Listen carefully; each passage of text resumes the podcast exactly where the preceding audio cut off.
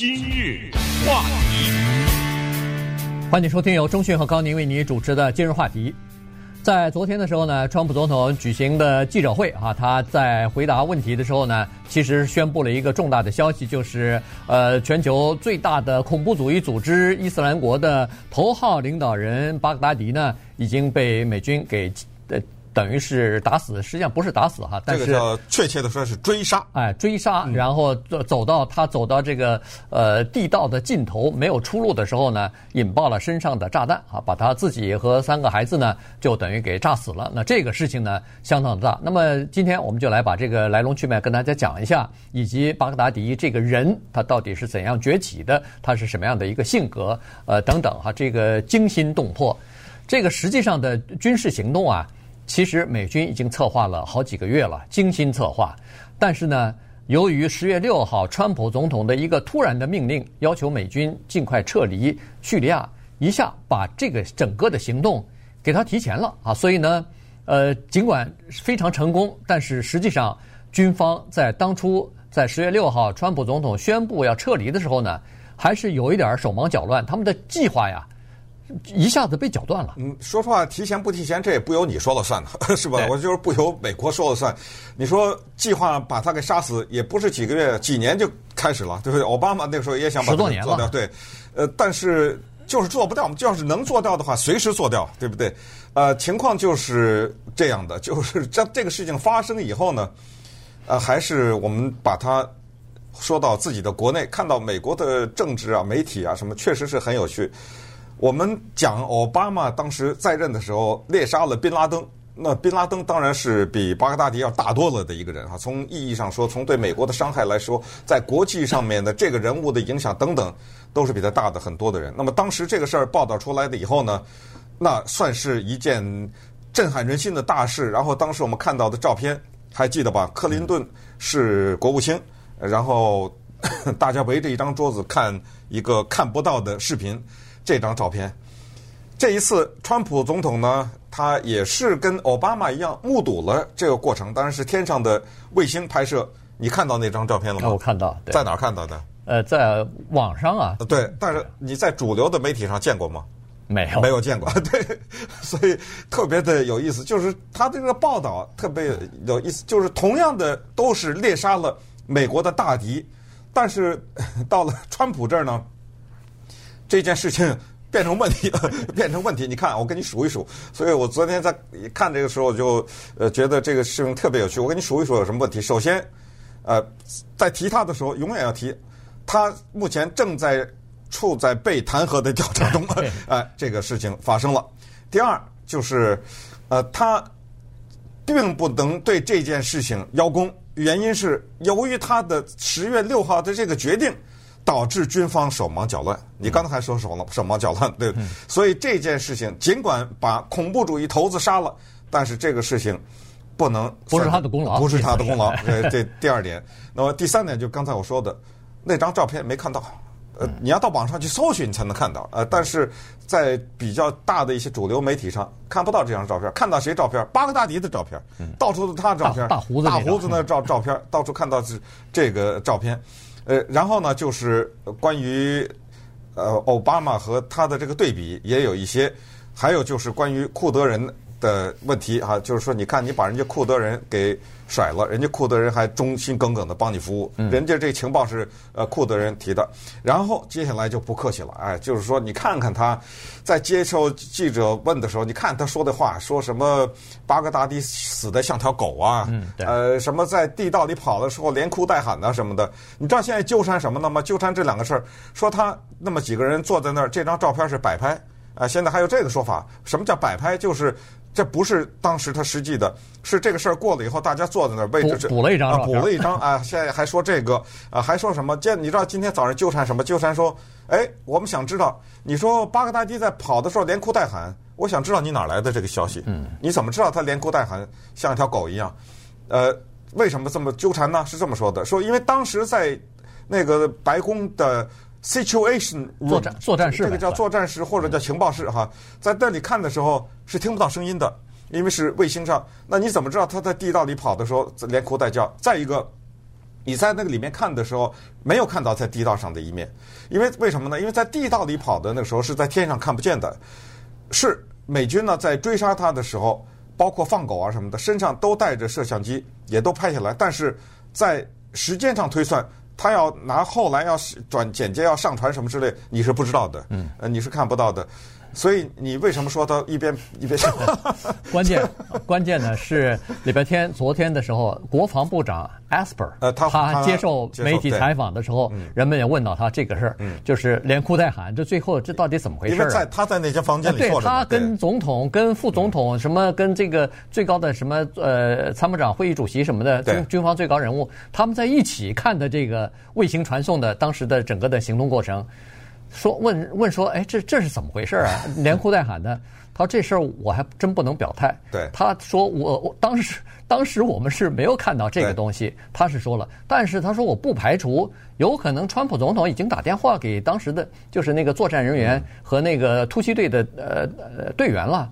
那他打过电话，可能了解的情况，人家那个就是在第一线的那些人告诉他说连哭带喊。这个不能排除啊，所以呢，他这么一说呢，那媒体肯定要抓住不放了。这个事情，对，这么有戏剧性哈。我的意思就是说，这个对比非常的清楚，知道？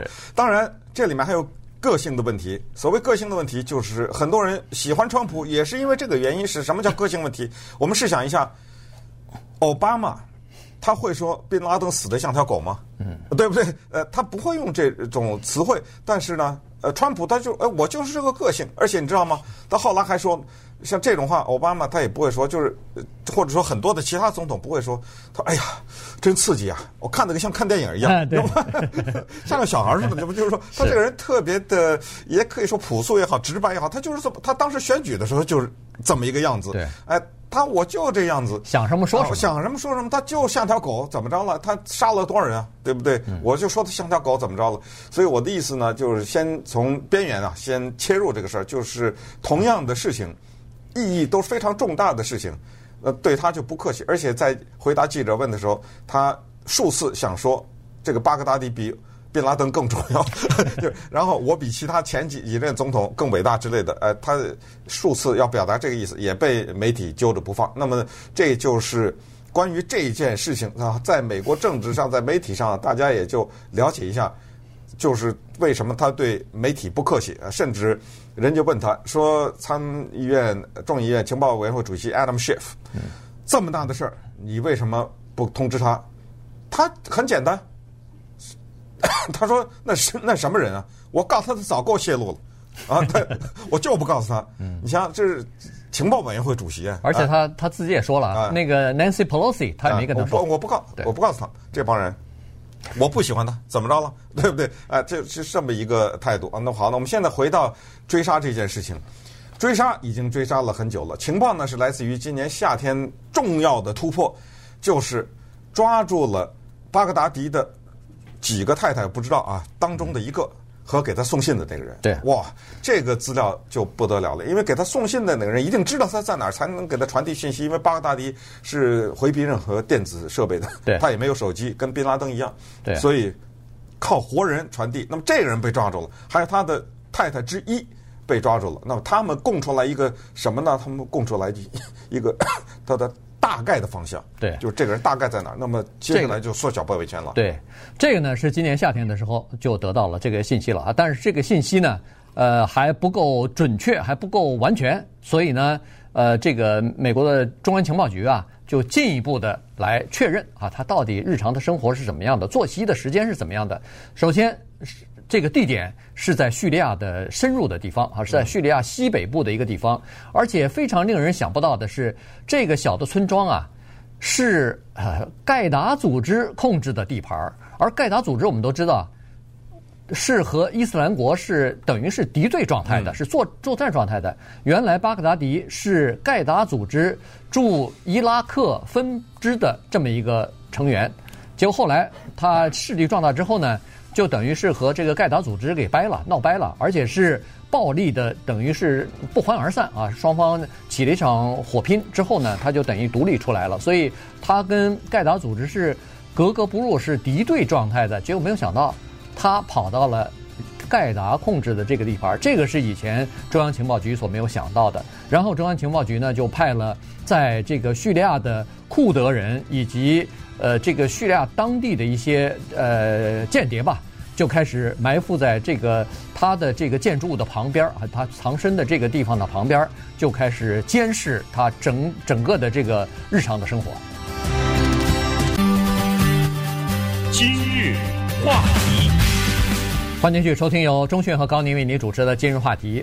呃，今天跟大家讲的就是猎杀这个巴格达迪啊，伊斯兰国的首要人物啊，这他是这个伊斯兰国的呃哈里发了，等于是。那么呃，刚才说过了。在得到了情报之后，又加派了一些间谍人员在监视他的日常行动当中呢，就基本上了解了他的出入和呃生活的这个区域了哈。然后这个时候呢，斩首行动必须要动用这个特种部队哈，所以美国的三角洲特种部队呢就调来了，调来了，把整个的作战的计划。呃，拟定之后呢，就开始进行演习。但在演习的时候呢，他们也发现一些呃无法克服的障碍啊。首先就是这个地方啊是在这个叙利亚的国内，而且是在纵深地带啊，所以呢，不管你从什么地方出发，坐飞机的话，都需要经过叙利亚的上空，而叙利亚的上空是叙利亚和俄罗斯人所控制的，所以这个事情呢就比较棘手。那中最后呢，美国军方决定没有通知呃俄罗斯啊，没有通知叙利亚这方面，直接就把直升机开进去了。而且还有一两次呢，是军方都已经要采取行动了，但最后一刻叫停，因因为他们认为说好像还是没有太大的把握。如果这么呃这个执行的话，有可能再次被他逃脱，因为在过去这十年里边。巴格达迪已经逃脱了至少六七次，马上就眼见着就能把他击毙或者被他抓住的这个机会，被他给逃脱了。所以呢，这个人是非常多疑的，只要有一点他认为是可疑之处，他都会设法马上就转移地方或者什么。这次为什么会采取在呃当地时间星期日的凌晨要就是呃半夜要进行这个行动呢？原因是又有情报说。巴格达迪要转移了，要转移地方了。那么这时候，美国的军方认为说，必须要采取行动了。如果再不采取行动的话，前功尽弃，几个月的努力监视全部白费了。而且再加上川普总统要撤出这个美军从叙利亚，那以后如果再想要监视巴格达迪的话，那么不管是军方也好，特种部队也好，这个无人机也好，还是间谍也好，都不像现在这么容易了。于是，在上星期三还是星期四的时候呢，军方会同这个呃中央情报局呢，就向川普总统汇报了，说我们要采取行动了。川普说可以进行吧。于是，在星期日半夜啊，当地时间十二点的时候，八架美军的武装直升机就起飞了。对，等于美国华盛顿首都华盛顿的时间是礼拜六啊，在他那是礼拜天下午五点多，下午五点。呃，当然，在这个过程当中，还要提一下反复讲到的情报，情报，这就是由地面上的库德族人提供的。因为中央情报局布下了很多的间谍，你看在路上什么放羊的呀，什么的，那些肯定都是因为这美国大白人，你没办法当间谍啊，没有办法，所以只好请当地的人。这一点呢，也受到了一些媒体的利用，也就是说，他们还是说，你看啊、这些人。还是在帮美国的忙。你现在撤兵让土耳其打他们，但是他照样帮你，还立了这么大的功。所以你看看，你就不应该撤兵啊，等等啊，这些也都来了。呃，顺便说一下，叙利亚这个土地也好，领空也好，非常复杂。因为这个国家动不动土耳其进去了，呃，俄罗斯进去了，美国进去，它的领空也是这块地方，某一块地方在美国没有撤兵的时候，那天上的。那块天是美国的，另外一块地方是俄罗斯的，另外一块什么叙利亚叛军啊什么之类的，是这样的。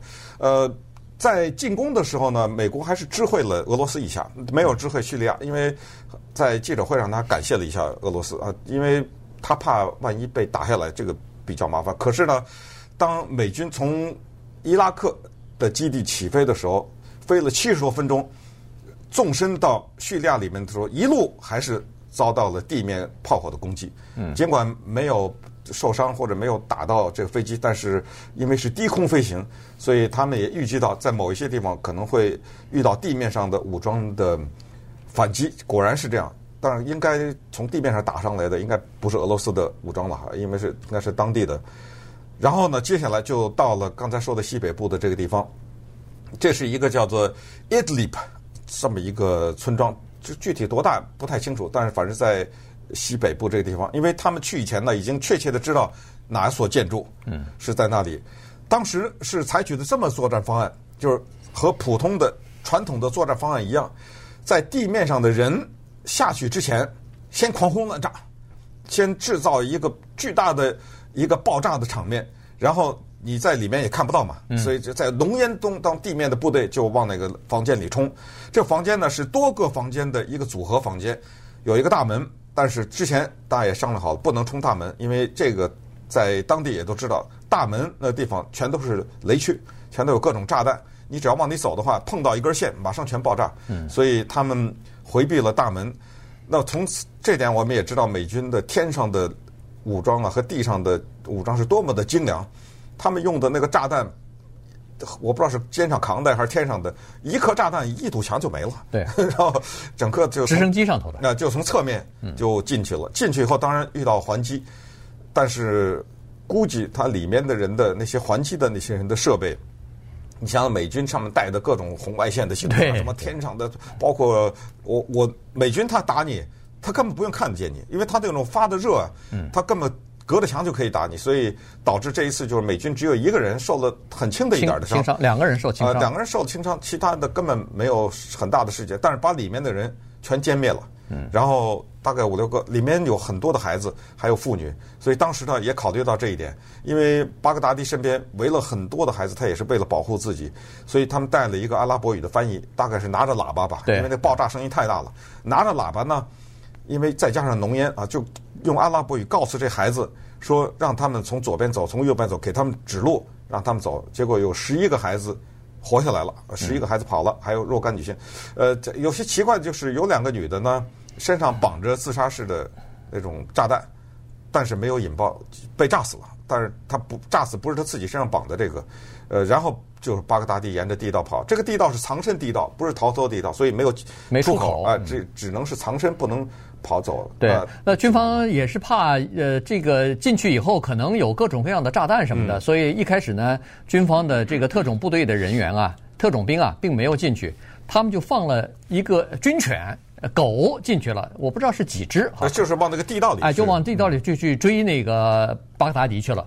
那这时候呢，当然巴格达迪还带着三个孩子，就呃跑到这个藏身地道里头去。那么军方是认为说，他这三个孩子可能是作为呃作为他的人哎人肉盾牌，呃，然后在这种情况下，他大概自己也知道了跑不掉了，于是就在这里头呢。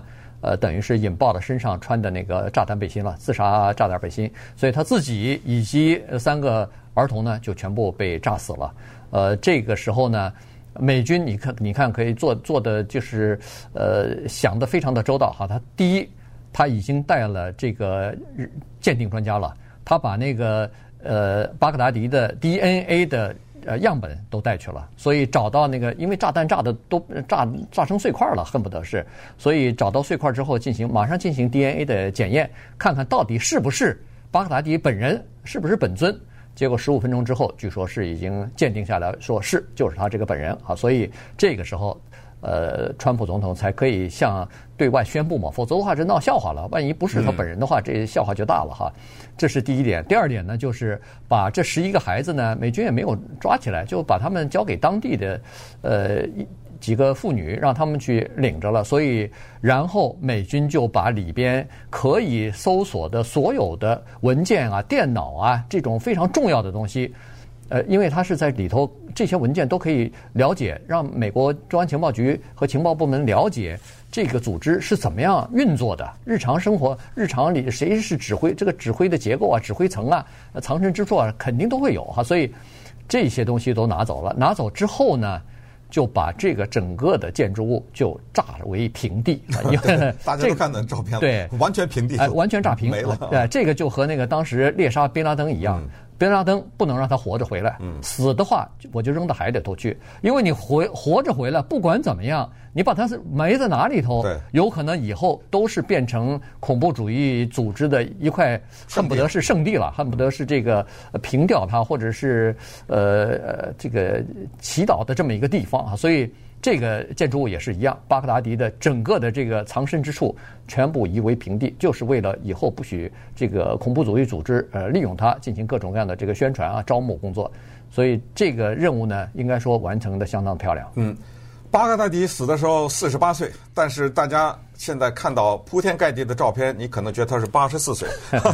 呃，他的胡子非常的多，而且是两个颜色，我不知道他是染的呀还是。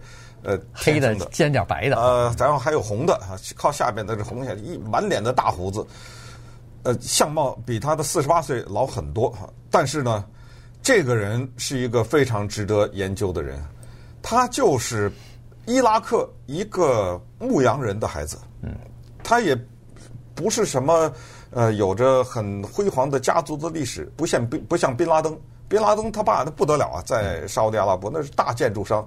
他是富翁之子，呃，上亿的身价，但是巴格达迪不一样，他是一个普通的牧羊人的孩子，而且呢，他从小就展露出对伊斯兰教的历史和可兰经的浓厚的兴趣，和身边的孩子还不太一样，在这一点，他是怎么成为这么大的一个恐怖集团的领导者？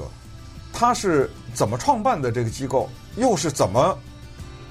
沿就是可以说是一披荆斩棘，一路打下天下，打出一块地方，多大呢？这块地方像英国那么大，嗯，是他的高峰高峰时期，高峰的时期，他拥有的地盘像英国那么大。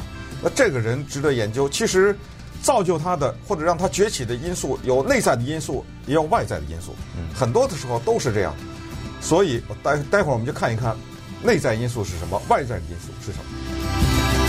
今日话题。欢迎继续收听由中讯和高宁为你主持的今日话题。伊斯兰国的这个头号领导人巴格达迪呢，呃，在周末的时候被击毙了哈，或者说是被追杀以后呢，呃，自杀呃身亡了。那么这个人呢，值得呃了解一下啊，因为呃他的这个崛起啊，刚才说了有内部的原因，但是也有外部的原因。那么他发展出一个这么大的庞大的伊斯兰。呃，教法来执掌的，或者是来经营的这么一个呃，恨不得是一个哈里发的国家哈，这个是值得研究的。当然，现在已经灰飞烟灭，他所占领的呃，原来占领的这么大一块地方，已经基本上全部被收复了。但是呢，他的崛起，呃，大概五六年的时间的这个崛起，然后又有五六年的时间被歼灭呢。这个是呃值得就是在历历史书当中，在这个教科书当中是稍微的要研究一下的哈。他出生在呃伊拉克的一个呃平民的或者说是一个普通人的家庭吧。刚才说过了，爸爸是一个呃牧羊的和卖羊的，就是靠这个卖羊肉来养活全家。这是一个大家庭。他家里他父亲父母亲一共有有没有十个孩子啊？差不多哈，有五个男孩儿。再加上好几个女孩儿，呃，然后他是其中的一个，父亲母亲都是逊尼派的这个穆斯林啊，所以呢，他本人也是逊尼派的。这就是日后啊，他是以清洗和反对打击什叶派呃为目标，或者是呃是以闻名的这么的一个人物。小的时候呢，他上学并不是一个很好的学生啊，这个最好的功课呢是艺术课，据说是呃九十五分儿。呃，但是比较核心的课，包括什么代数啊、数学这些，不及格，啊基本上是五十分左右。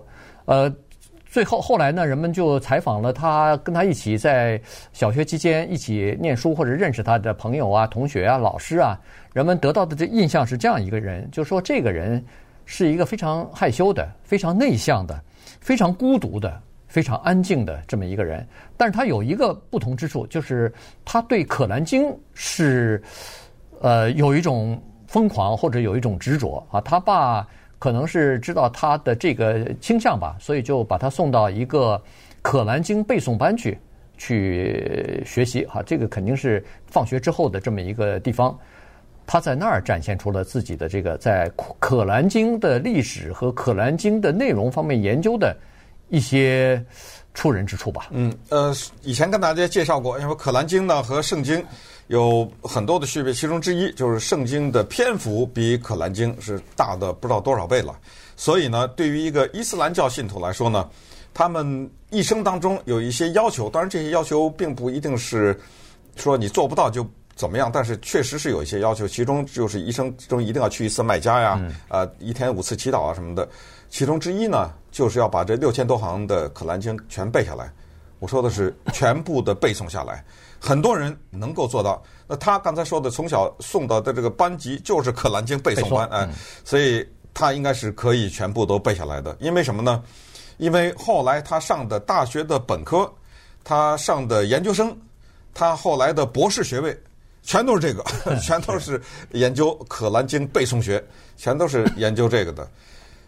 刚才说有内在的原因，有外在的原因。我们先看他内在的原因，就是他小的时候他的这个性格呀、啊，以及他对《可兰经》的执着。因为他对《可兰经》的这个执着不是大人逼的，就是他自己的。也就是说，他身边的同学跟他一起长大的人都注意到，他这个人好像没有活在这个世纪，倒是活在公元七世纪的那么一个人。包括他身边的朋友，什么身上听说谁身上有个刺青啊，谁穿的衣服是西方的这种衣服啊。全都会被他给痛斥，而且他都会拿出《可兰经》的一些章节，因为他能背下来，你想他那个在顺手就能捏出一段来，然后都说这样不对，甚至的在大学期间啊，听说谁家结婚，然后男青年和女青年在同一个房间跳舞，这大逆不道啊！你知道，这都是他就是根深蒂固的什么一个极为保守的传统的或者原教旨的。这么一个伊斯兰教的信徒，那在这个过程当中呢，就发生了一件事儿，这个是特别大的一个外在的因素。如果这件事情没有发生，他就是一个小学、中学、大学、研究生、博士，然后最后是老师。嗯，这就是他的路子，因为他已经制定了他的生活的规划了，就是以后我在大学里面教《可兰经》，我就做这个一个方面的教授。这件事情就是二零零三年的美军。攻打伊拉克，二零零三年美国军攻打伊拉克呢，制造了宾拉登。在之前，宾拉登和美军曾经联合在一起抗击苏联入侵阿富汗。但是，当异教徒的脚踩在了他们认为是伊斯兰或者穆斯林的圣地的时候，那么这个时候很多的派系之间的矛盾转化了，转化为共同抵抗异教徒。而且这个异教徒还不是普通的异教徒，还是基督徒教徒，这东西不得了啊！所以，呃，再加上美国总统用的是圣战啊什么这种词汇，当当时就激发了很多的年轻人。你说他是投笔从戎也好，是弃医从什么知道？他就是这么一个人。他当时就放弃了学业，立刻加入到游击队中。那么这个在他生活当中呢，是一个重大的转变，因为他觉得什么学习啊，什么。读经啊，这都是次要的，先要把这种异族或者异教的敌人赶走再说。对，那这个只是一个外因而已哈，嗯、本身他是一个非常保守的这么一个原教旨主义者哈，这个是肯定的，因为他在念那个呃研究生的时候，他平常的做一些什么事儿呢？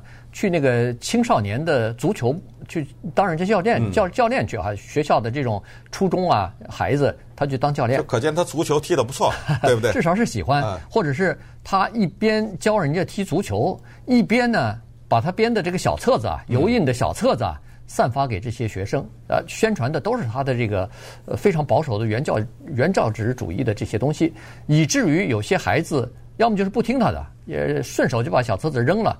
还有其中一个孩子家长一听，哎呦，这个教练怎么教这个东西？马上让孩子离开了，呃，不再去训练足球了，哈，就是这样的一个人。好了，在二零零三年的美军攻打伊拉克之后，二大概是二零零四年吧，有一次的突袭行动当中，他被捕了。他呢是意外的，原因就是当时美军并没有想抓捕他，而是想抓捕的是他的太太，就是七弟啊，就是他的。要不就是大舅哥，要不就是大舅弟。对，搞不清楚，这这反正就是。他是在他的丈母娘家里头被逮捕的，原因是他的那个太太的哥哥还是弟弟呢？是呃这个盖达的，哎，盖达组织的这个武装成员组织起来呢，要反抗美军的。呃，然后和美军进行交战啊、抵抗啊，呃，这样的一个人员，武装人员，所以呢被逮捕了。那他刚好也在这个地方，也就被顺便这被逮捕了。逮捕以后呢，关在那个集中营里头、劳改营里头，关了差不多十十个月、十一个月。哎，对。那么后来有人分析说，在这个十一个月里边，促使了他形成了这样要建立一个叫做伊斯兰国这样一个组织的念头。当然，也有人说他在这个之前就已经呃变成一个暴力的这么一个恐怖分子了啊，因为那个时候他已经开始拿起武器啊，抵抗这个呃美军的入侵啊等等了。但是不管怎么样，那段时期在这个呃劳改营的那段时期呢，呃，他的一些举动也是引起了人们的注意。对，必须得承认，在这种地方，当时关着两万六千个这样的人，都是所谓圣战主义者。那没有可能单独关押嘛？他们都生活在一起，所以在这个期间，不管他的思想是在之前形成的，还是这个期间，但是有一点是肯定的，就是在关押的过程当中，他认识了很多重要的恐怖主义的头目，就是这些人跟他建立了关系。然后这个期间呢，因为他太精通可兰经了，所以在关押的期间，他被这些人尊称为一个导师啊。嗯，呃，因为他是一个叫做精神的顾问，呃，他有不知道具体怎么翻译了，大概就是可以理解为就是这么一种导师。后来他进入到恐怖集团以后，他的位置一步步步的提高，也是叫做我们就说指导员吧，就这个意思。精神领袖啊，他是个精神领袖，因为他太精通这东西，别人说不过他，你知道吧？所以大家依靠他，他做什么事情都问：哎，可兰经是不是这么说的？是这个可兰经这段话怎么解释啊？之类。所以他是以这个而擅长的。所以当时的那十一个月的观察关押呢，应该说是完成了他的转化，彻底的完成了他的转化。等把他放出来的时候，那么那个时候呢，就开始。慢慢的形成了用一个武装的部队和用他的理念叫做理念加枪杆子联合起来打天下的一个情况。那么这个时候又出现复杂的头绪，就是关于盖达。那么盖达呢，在二零零四年的时候，在伊拉克的那一个分支啊，是一个叫呃在卡维的这么一个人，叫 Al Zarqawi 这么一个人，他所成立的。他成立了盖达组织以后，他当然是美军的重要的攻击的目标，以及他下面的一些高级的。一些头目都是美军重要的攻击的目标。在两年以后，他被美军给炸死了，这个人。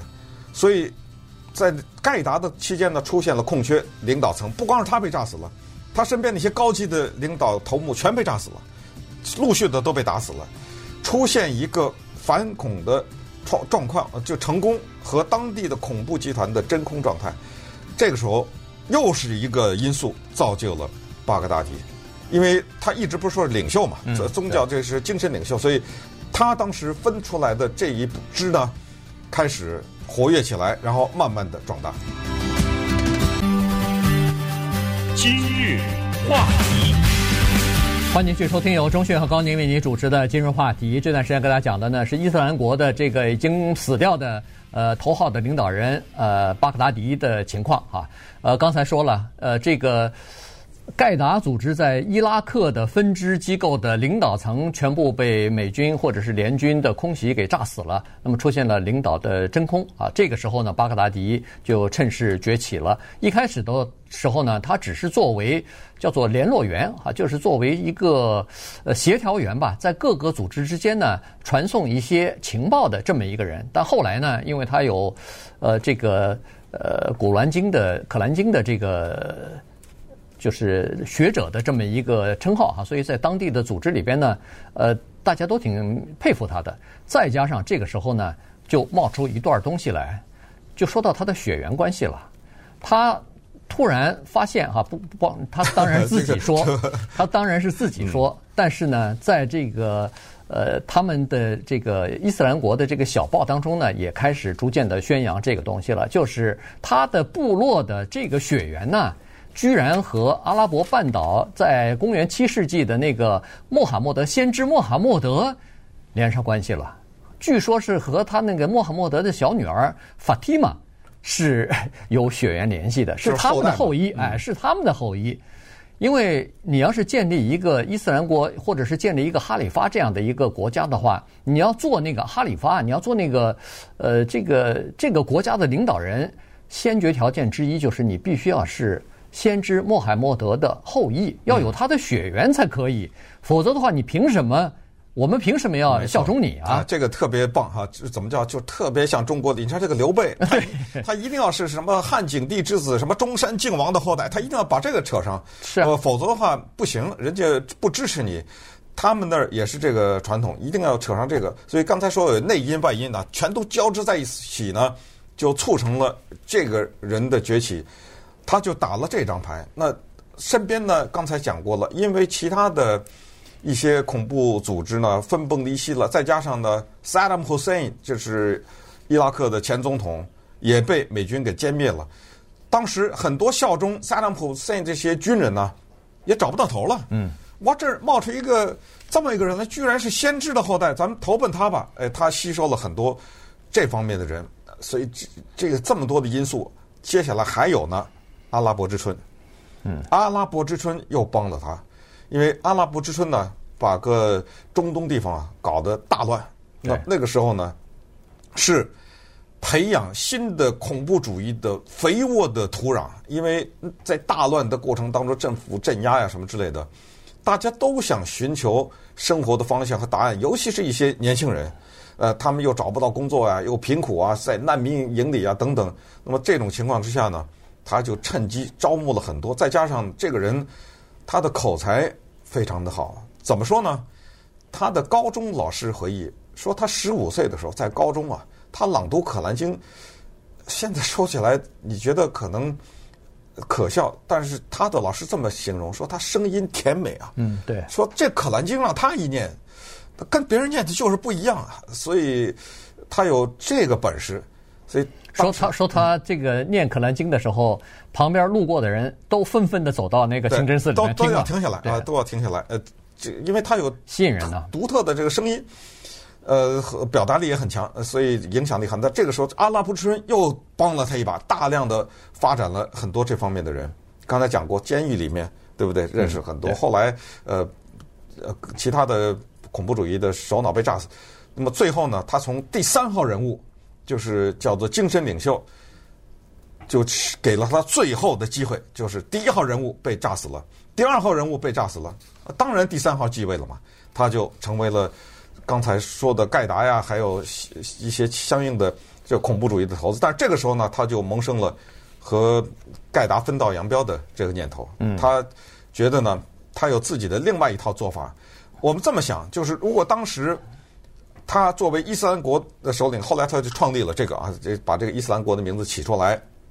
尽管并没有这么一个地方叫伊斯兰国，但是他后来攻城略地，最后打出了一大块地方，甚至把这么大的城市 Mosul 和 Raqqa 这两个，一个伊拉克，一个叙利亚这么大的城市都打下来，还把 Raqqa 作为他的首都，他国家还有首都了，对对啊，作为首都啊等等，他还有一个辉煌的继位啊，这不能说叫登基了，就是至少他宣布他这个国家成立啊，然后他讲话呀什么之类，那时候人们才第一次看到他长的样子，之前他都把脸蒙着嘛，也第一次听到他讲话的声音了等等，呃，在这种时候呢。假如我们现在只能说是假如，他只把矛头指向什叶派，或者是只在国内经营，也许不会死得这么快，这都是也许。嗯，但是他接下来就做了一切的事情，一系列事情呢，就为自己挖了坟了。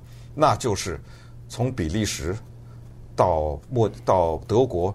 到到巴到到德国的呃，那是哪个城市？法法国也有啊。法国，我们最后是 San Bernardino，我们南加州的 San Bernardino。他有一个特别绝的做法，就是在世界任何地方你做的恐怖行为，你只要说是效忠我，你可能都不是我的人，我都认。对，就是这样。对，所以呢，他这个呢就激怒了全世界。在这方面呢，其实这个宾拉登啊。比他稍微明智一点。宾拉登实际上在这个呃保守的伊斯兰教这方面呢，一点不比他差。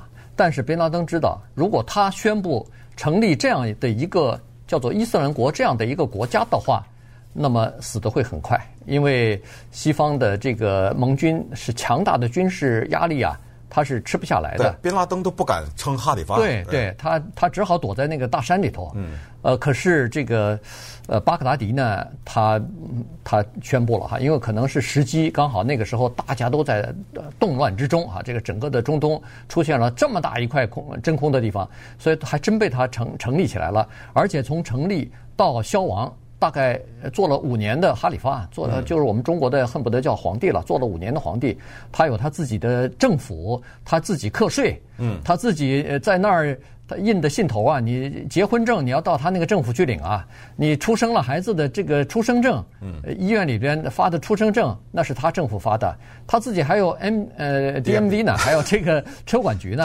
呃，他有呃很多的油井，他有很多的油田。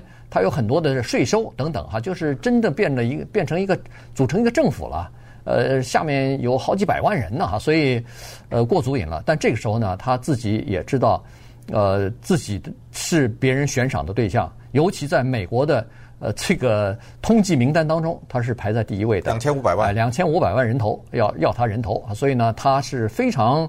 可疑的，呃，就是什么可疑？就是非常，呃，不相信任何人的啊，对任何人都保持怀疑的。嗯、你想要见他一面，那个是比登天还难的。对，同时呢，他还做了一些激怒全世界的事情。我们知道什么砍头啊、剁手啊、砸死啊，什么把人这些在沙乌地阿拉伯都发生，到今天还是这样。